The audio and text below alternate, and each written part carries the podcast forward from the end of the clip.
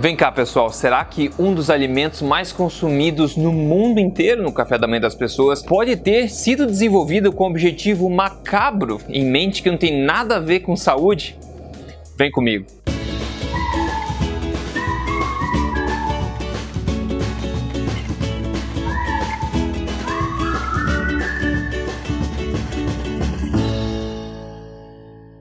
Haha, se prepare porque o vídeo de hoje é de levantar pelo no braço, não é verdade? Enfim, bem-vindo aqui ao meu canal, eu sou o Rodrigo Polesso, fundador do Emagrecer de Vez e também do projeto Tribo Forte. Eu tô aqui semanalmente, toda semana, para falar para você de emagrecimento, saúde, estilo de vida saudável na, na lata mesmo, sem balelas. E hoje quero te contar um pouco mais sobre a história estranhíssima do cereal matinal. E o meu objetivo, como sempre, é te contar o que, que tem por trás das balelas que a gente escuta por aí, te contar as verdades sobre nutrição, estilo de vida saudável, para que você possa se proteger e viver na sua melhor, na sua melhor forma possível e na sua melhor saúde, né? E o assunto de hoje é cereal matinal, é isso mesmo, um alimento que milhões de pessoas ao redor do mundo inteiro comem no café da manhã. E prepare-se para ficar um pouco chocado aí, porque você nunca mais vai ver cereal matinal da mesma forma, te garanto. Olha só, um dos pioneiros na criação do cereal matinal, ainda no final do século XIX, foi o médico John Harvey Kellogg. Você pode reconhecer esse nome, né? Kellogg. Quem também era seguidor da igreja adventista do sétimo dia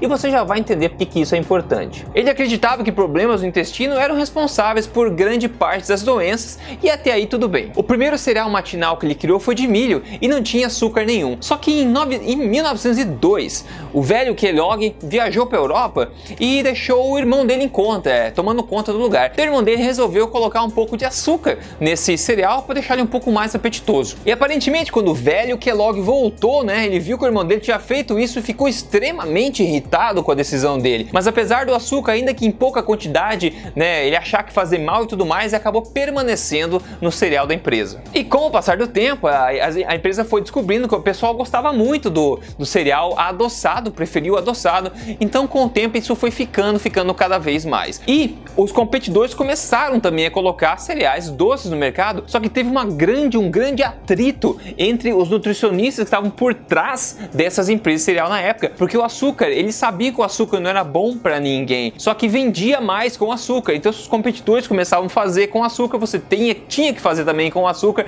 para continuar competindo, apesar de saberem que estava mesmo, é, como que fala, bombardeando até o objetivo principal deles, que era prover, promover saúde, etc. Né? Então, apesar desse atrito todo nutricional, de irem contra as próprias, próprias é, crenças né, nutricionais, as empresas continuaram a fazer cereais doces. Em 1950, a Kellogg lançou finalmente um cereal bem doce também, né, chamado de Sugar Corn Pops, enquanto ainda era definida como uma organização de caridade estabelecida para promover a saúde e educação de crianças. Você deve estar de sacanagem, né? E a empresa seguiu a produzir outros produtos do mesmo tipo, como o Sugar Frosted Flakes, o Sugar Smacks e o Cocoa Krispies. A gigante General Mills também estava com atrito de ideologia porque acreditava que o açúcar no cereal seria danoso à saúde. No entanto, para poderem sobreviver como empresa, né, como eu já falei, colocaram isso de lado e lançaram o Sugar Smiles, o Sugar Jets,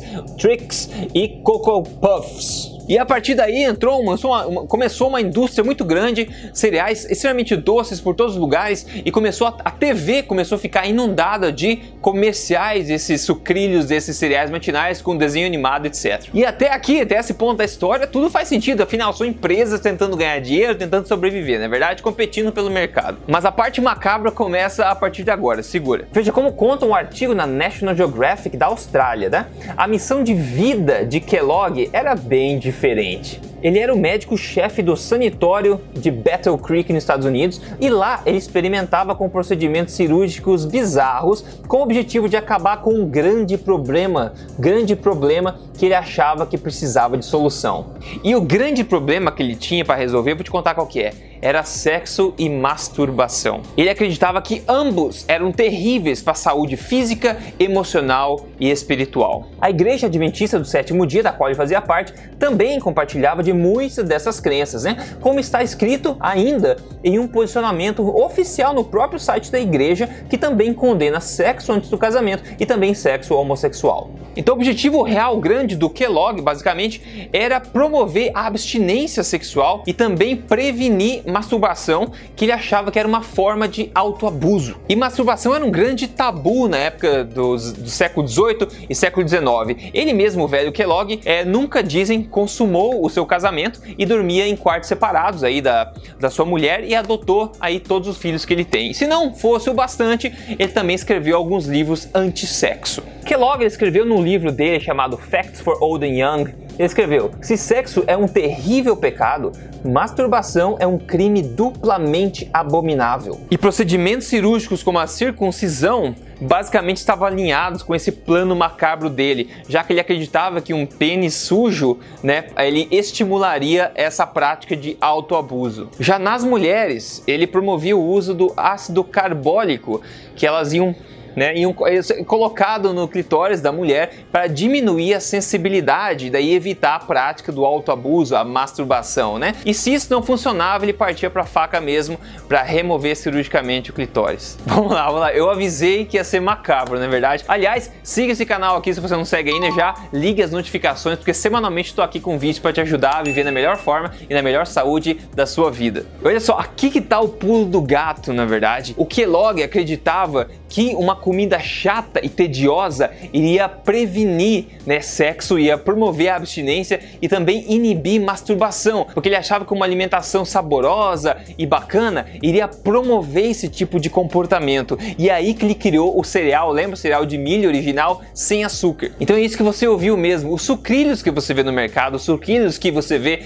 as pessoas comendo no café da manhã, foi uma comida feita com objetivo anti-masturbatório. É verdade. Foi feita uma comida para que as pessoas pudessem comer ela e sentir menos vontade de praticar sexo e menos vontade de se masturbar. Então pensa nisso na próxima vez que você ter uma caixa de sucrilhos lá no teu mercado e na próxima vez que você estiver pensando em dar isso para sua criança. E mesmo se tudo isso não existisse, a gente sabe que nutricionalmente falando, o cereal matinal é uma das piores coisas que você pode dar para uma criança ou para qualquer pessoa, na verdade. A gente sabe que são compostos de grãos muito, muito, muito pobres em nutrientes. Aliás, são tão pobres em nutrientes que eles têm que, eles são obrigados a colocar, né, injetar vitaminas e minerais sintéticos dentro desse sucrilhos para que as pessoas não adoeçam tanto assim com ele. Mas é basicamente uma bomba de carboidratos, de grãos, etc, antinutrientes e também açúcares e um pouquinho de fibra lá e um pouquinho de vitaminas sintéticas. Então, como alimento, o cereal matinal é extremamente pobre, na verdade, é uma alimentação fraca, né?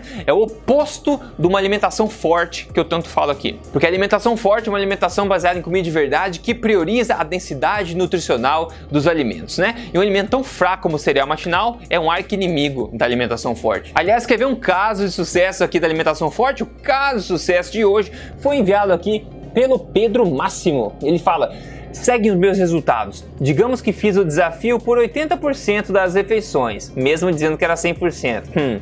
Peso, menos 8,7 quilos. Cintura, menos 6 centímetros. Que se inicie a segunda etapa. Então, maravilha. O desafio, eu falo lá, são 4 semanas de desafio só, onde você segue 100%. Ele seguiu 80% e conseguiu quase 9 quilos em 30 dias somente. Imagina se você seguisse 100%. Aplicando alimentação forte, que não tem nada a ver com cereal matinal, tem a ver com comidas verdadeiramente saborosas. Quer conhecer um pouco mais sobre alimentação forte no meu programa campeão aí de emagrecimento? Veja a apresentação do programa, entra aí em código emagrecerdevez.com.br e vê se conecta com você isso aí, tá na hora de você viver na sua melhor forma da sua vida. Então também mande esse vídeo aí no WhatsApp da galera por aí, tá? Dissemine essa ideia bizarra, porque as pessoas quando verem aí cereal matinal por aí, que é uma péssima opção nutricional, também uma péssima opção, tendo em mente a história dele, o objetivo macabro que o pessoal tinha quando foi, né, desenvolver essa, essa bendita ração humana, verdadeira ração humana, não é verdade? Então é isso, essa história macabra do cereal cereal matinal que eu queria te contar era uma péssima opção, agora a pior opção ainda, escolha o teu motivo,